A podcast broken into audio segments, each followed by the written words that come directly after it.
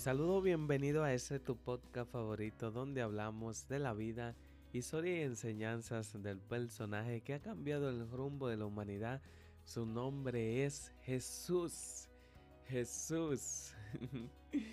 ¿Cómo están ustedes? ¿Qué tal están pasando? Eh, si le pregunto es porque realmente me interesa mucho. Eh, muchas bendiciones a todos los que nos escuchan semana tras semana. Yo tengo que darme un regalo. Me merezco un regalo. Me merezco una salida al cine. o regalarme un, un helado un premio, no sé. Porque tenemos casi un mes y todavía continúo con ese proyecto.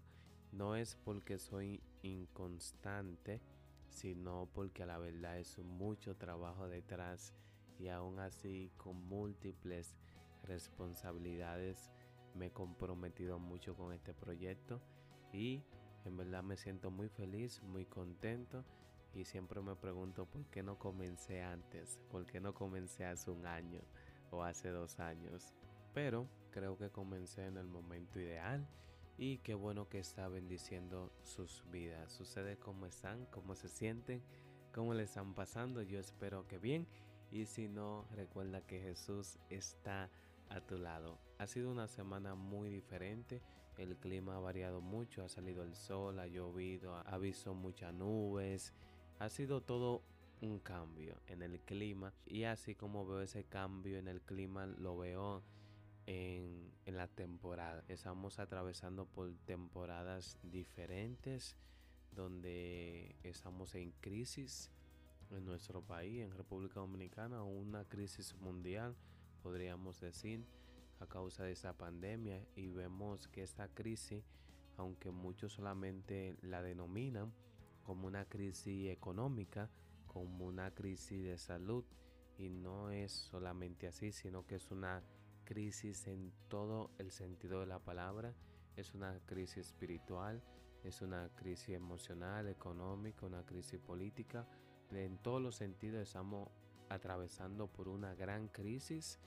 Eh, el planeta, el mundo está atravesando por una crisis mundial y que a muchas personas está afectando. Entonces, por eso es que vemos que hay gente que están atravesando crisis económica, pero además de atravesar crisis económica, están atravesando crisis espirituales en su relación con Dios, crisis en su familia. Entonces estamos en un año de mucha crisis, pero a pesar de que todo se ve así como muy oscuro, ahí es que a Jesús le gusta aparecer. En esos momentos oscuros, cuando ya tiene tres días de muerto, ahí Él aparece. Uf, y, y, trae vida y resucita. Cuando Lázaro ya tiene varios días y que todo el mundo ha perdido la esperanza, ahí aparece Jesús. Y mi oración es que Jesús aparezca en tu situación, en lo que estás atravesando en ese momento. Si son momentos oscuros, si son momentos de crisis, ya sea la crisis que te he explicado, que Jesús intervenga y traiga de su luz, de su amor, de su gracia, de su misericordia y que esté contigo en estas situaciones muy difíciles. Hay una frase que la gente lo dice mucho, pero que también es en la Biblia, que cuando la noche se pone así muy oscura es porque está a punto de amanecer. Y yo sé que está a punto de amanecer. La semana anterior hablamos del tema pequeños gigantes, a muchísima gente le encantó el capítulo y yo creo que todo aquel que está escuchando este capítulo en ese momento, ese capítulo que vamos a hablar, debería de ir atrás y comenzar con los primeros capítulos porque aunque no van de una forma secuencial, es decir, aunque no van en secuencia, aunque no están ordenados así jerárquicamente, si tienen un orden, si hay un hilo que los capítulos se van conectando y la idea es eso, conectar algunos capítulos, tener algunas revelaciones acerca de Jesús y así paso a paso ir acercándonos al conocimiento de Jesús, pero así muy al paso. Entonces yo recomiendo, usted lo hace como, como le parezca mejor, como le guste, pero yo recomiendo comenzar desde el primer capítulo, escuchar el primero, Corazón Abierto, Jesús Imaginario, esos primeros eh, capítulos que yo sé que puede ser de mucha bendición y también de, de fundamento para que se familiaricen muy bien con el contenido. Bueno, vamos a comenzar. Ya tengo casi cuatro minutos hablando. Es que tenía mucho deseo como de hablar y de compartir y eso. Vamos a comenzar con este capítulo que yo sé que estará interesante y diferente. Si puedo describir ese capítulo es diferente, diferente. Diferente pero edificante. Capítulo número 7 el 7 es el número de Dios, dicen algunos. Capítulo número 7, matamos a Jesús. Matamos a Jesús, lo matamos. Hechos capítulo 2, versículo 22 al 24, dice, Israelitas, escuchen esas palabras. Dios aprobó a Jesús de Nazaret y lo demostró ante ustedes con la obra poderosa las maravillas y las señales milagrosas que hizo a través de él. Ustedes bien saben que es verdad porque lo vieron. Él fue entregado conforme al plan de Dios, quien ya sabía lo que iba a pasar. Pero ustedes, pero ustedes lo mataron por medio de hombres perversos, clavándolo en la cruz.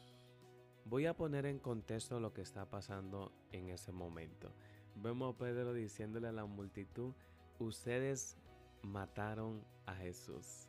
Bueno, antes de esto que Pedro está diciendo, de ese gran discurso, lo que pasa es que los discípulos, los seguidores de Jesús, habían recibido el Espíritu Santo. Jesús había prometido de que no podían salir de Jerusalén no podían salir del lugar donde ellos estaban sin la llegada del Espíritu Santo. Tenían que esperar la llegada del Espíritu Santo para salir. Entonces ellos comenzaron a orar, comenzaron a buscar eh, esa promesa y la recibieron.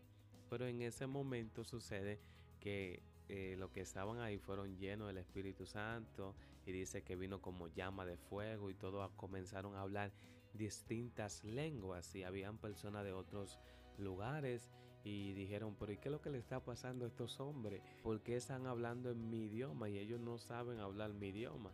Es como que vengan personas eh, japoneses, vengan chinos, vengan personas de otros lugares y nos escuchan a nosotros como dominicanos que no sabemos hablar su idioma, hablando en su idioma y acerca de las maravillas de Dios. Y muchos comenzaron a decir, esta gente al parecer están ebrias.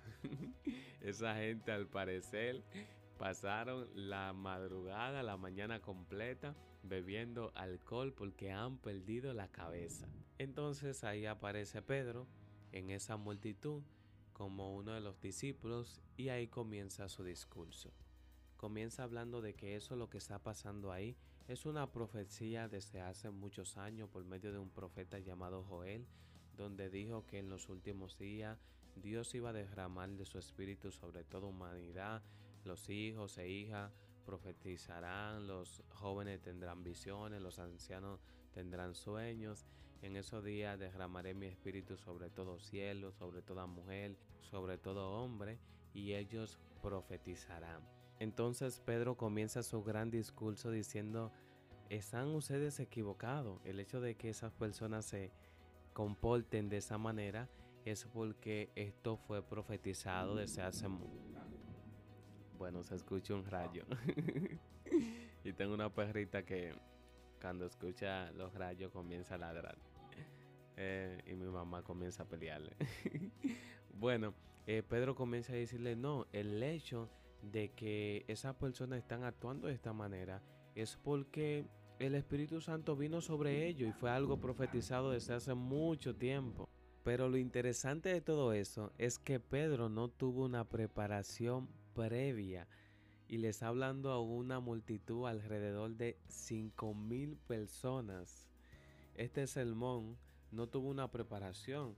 Es decir, a Pedro nadie le dijo, oye, te toca predicar el domingo, eh, prepárate para el mensaje.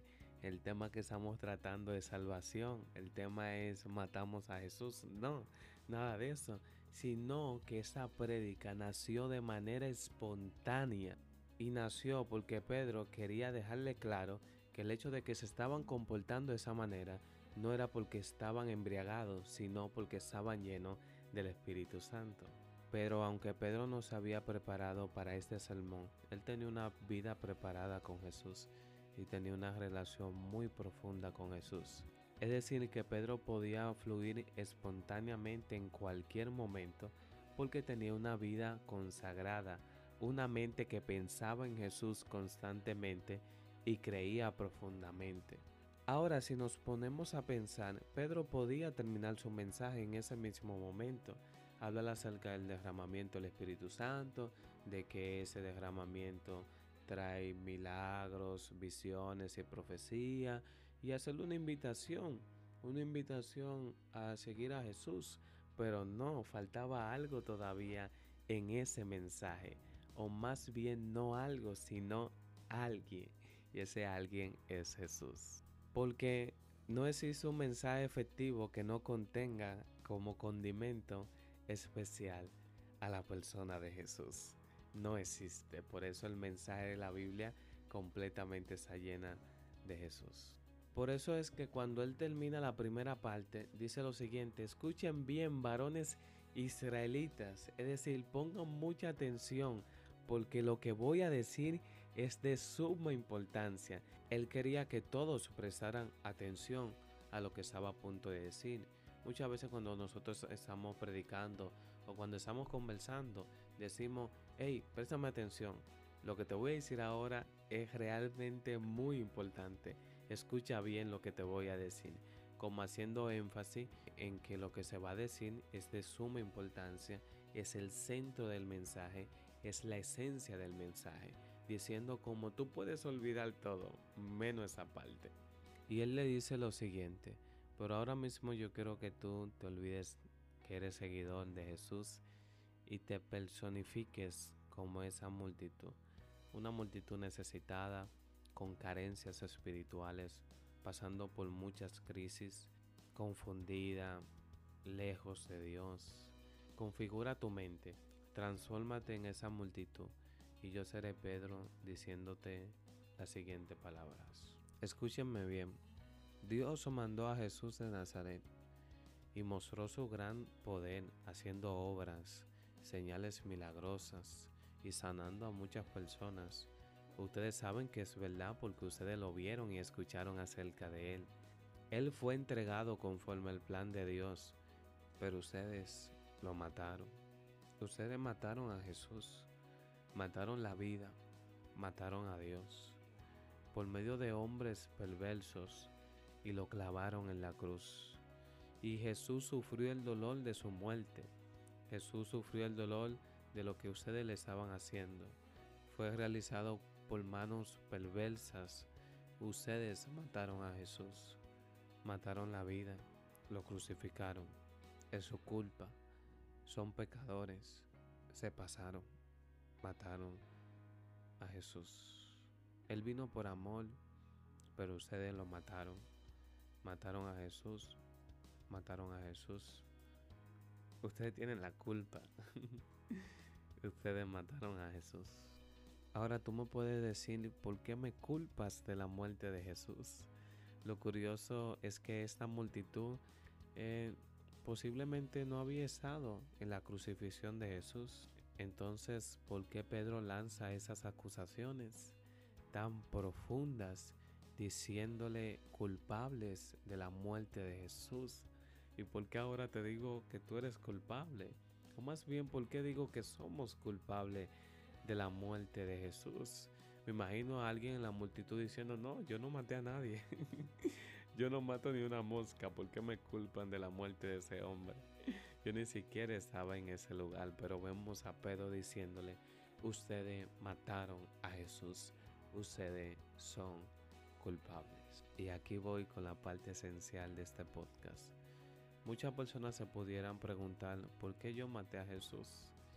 Si fueron esas personas crueles que lo hicieron, que mataron al dador de la vida, que mataron al Hijo de Dios, que lo único que vino fue a dar amor, esperanza y salvación. ¿Tú sabes por qué matamos a Jesús? Porque si hubiéramos estado en el lugar de esas personas, hubiéramos hecho exactamente lo mismo, matar a Jesús. Si hubiéramos estado allí, tú y yo lo hubiéramos matado totalmente. Hay una canción que dice, si hubiera estado allí entre la multitud que tu muerte pidió, que te crucificó, lo tengo que admitir, hubiera yo también clavado en esa cruz tus manos, mi Jesús. Pensándolo más bien, también yo estaba allí. Yo fui el que te escupió y tu costado hirió. Pensándolo más bien, yo fui el que coronó de espinas y dolor tu frente, buen Señor. También yo estaba allí. Yo estaba allí en tu muerte y te maté y te dejé morir. Posiblemente seamos lo que clavaron a Jesús, lo que lo golpearon, lo que lo escupieron, lo que lo humillaron. Pero algún papel de eso hubiéramos tomado. Y usted dirá, ah, pero no, yo fuera un discípulo. Eh, está muy difícil. Y los discípulos lo abandonaron. Es decir, que el mundo le dio la espalda a Jesús. Y si hubiéramos estado en ese tiempo, lo hubiéramos hecho por lo siguiente. Señores, Jesús era totalmente diferente a la gente de ese tiempo. Los judíos tenían la idea de que solamente existían un Dios, eran monoteístas, sabían solamente la existencia de un solo Dios llamado Jehová, no entendían la idea de la Trinidad, de tres dioses en uno. Cuando Jesús llega diciendo que era el Hijo de Dios y que además que era el mismo Dios, para ellos esto resultó una total blasfemia, una total maldición, una contradicción a sus principios eh, bíblicos, a sus doctrinas, porque solamente existía un solo Dios para los judíos, el cual no tenía hijos. Aparte de que las enseñanzas de Jesús estaban muy lejos de lo que esas personas creían, Jesús era un personaje muy diferente. Él quería establecer una relación entre Dios y las personas, mientras que los fariseos y escriban estaban muy ensimismados con su religión y con su tradición. Entonces, estos grandes líderes religiosos estaban contra Jesús. Es igual en este tiempo que los pastores, que los líderes, que los maestros y que los profetas estén en contra de Jesús porque todo lo que él dice está contrario a lo que esa gente aprendieron en ese tiempo.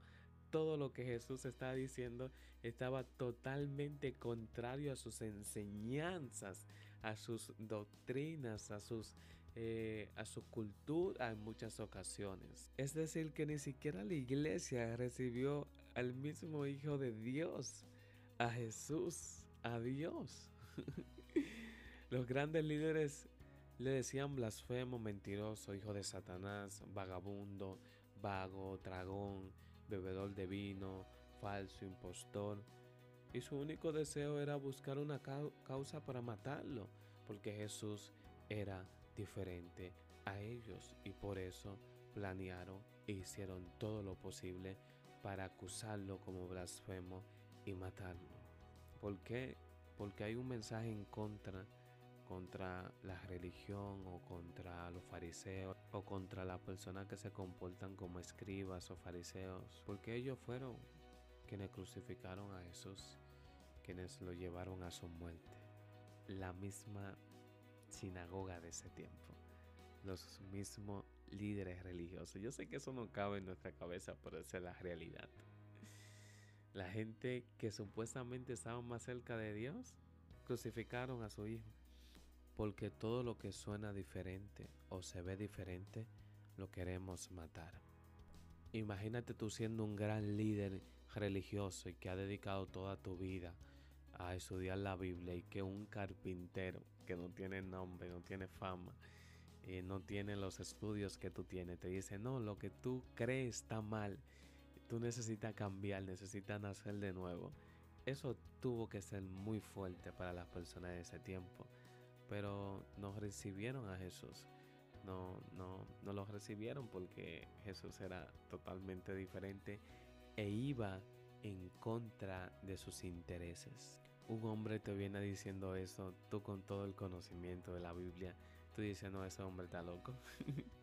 este hombre ha perdido la cabeza. Es un falso profeta, es un falso maestro. Yo no creo en ese hombre. Ese hombre deberían de crucificarlo. Es un blasfemo. Mira cómo habla de Dios, de que es su hijo.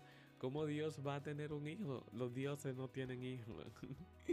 Todo eso vino como una complicación en la mente, como una confusión en la mente de las personas de ese tiempo y por eso hicieron todo para matar a Jesús. Pero tampoco tenía Jesús una personalidad fácil de llevar. Él le decía, ustedes son escribas, fariseos hipócritas, son ciegos que guían al ciego, son sepulcro blanqueado, le decía generación de víbora. Es decir, él lo enfrentaba cara a cara y ellos se vieron muy amenazados e hicieron todo lo posible para matar a Jesús. Y no estoy justificando el acto que hicieron de matar a Jesús porque Jesús era un profeta enviado por Dios, el Hijo de Dios, la verdad y el camino. Solamente estoy haciendo que reflexionemos de que nosotros también lo hubiéramos hecho en su lugar. Y algunos pueden decir, no, yo no me hubiera comportado así, yo hubiera seguido a Jesús, lo hubiera amado y hubiera muerto en su lugar. No, para nada. ¿Por qué? Porque lo decimos ahora porque nos conocemos la historia completa y esa es la Biblia. Y vemos ya el final, que Jesús es el Salvador, el Hijo de Dios y que resucita. Sin embargo, esa gente estaban viviendo la historia. Y si Jesús hubiera presentado en este tiempo, hubiéramos hecho exactamente lo mismo, matar a Jesús. Pero ¿cuál es el propósito de Pedro al hacer sentir culpable a, esa multitud de la muerte de Jesús? ¿Y cuál es el propósito de por qué estoy hablando de ese tema en este capítulo? De por qué te estoy diciendo de que matamos a Jesús. Porque hay un misterio detrás de todo eso. Hay un misterio y es lo que Pedro quería transmitir a esa multitud, haciéndole culpables de la muerte de Jesús. Sencillamente por lo siguiente, porque el mensaje que transforma es aquel que te hace sentir pecador. esto, esto lo estoy entendiendo desde hace poco. No me sabía eso, de verdad. Por eso el mensaje de los primeros cristianos eh, los primeros seguidores de Jesús que le decían lo del camino, su mensaje era muy efectivo porque le mostraban a las personas su oscuridad, le mostraban lo tan culpable que eran, lo tan lejos de Dios que estaban. Pero ¿por qué utilizaban este método de evangelización? Porque las personas no valoran la luz si no entienden en la oscuridad en la que se encuentran. Y tú no necesitas un Salvador hasta que no te sientes culpable. No necesitas una cruz hasta que no entiendas que eres un pecador. No necesitas el perdón de Dios hasta que no entiendas que tú lo mataste que eres culpable y que estás lejos de Dios y que estás destituido de la gloria de Dios. Porque para experimentar un gran cambio en nuestra vida, necesitamos experimentar primero una gran culpabilidad. Y esa es la verdad, todos somos culpables de la muerte de Jesús. Por eso todos somos pecadores, por eso todos estamos destituidos de la gloria de Dios.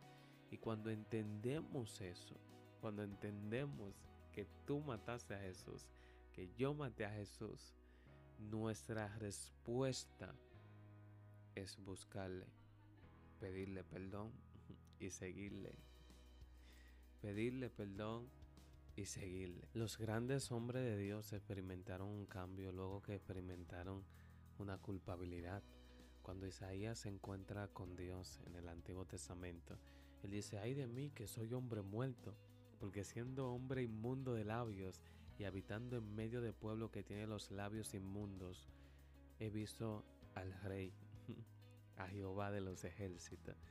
Se sintió indigno cuando se encontró con Dios cuando Jesús se encontró con Pedro o cuando Pedro se encontró con Jesús en la barca, eh, Pedro le dice, aléjate de mí que soy hombre pecador. Porque el primer encuentro con Jesús y cuando es un encuentro transformador es que nos sentimos pecadores nos sentimos que le hicimos un daño a Dios, que nos hemos alejado de Dios. Nuestra naturaleza grita la sangre de Jesús. Y para quitarnos esa culpabilidad, para quitarnos eso, necesitamos a Jesús. Porque si no vivimos una vida cerca de Jesús, si no somos seguidores de Jesús de todo corazón, se nos va a culpar.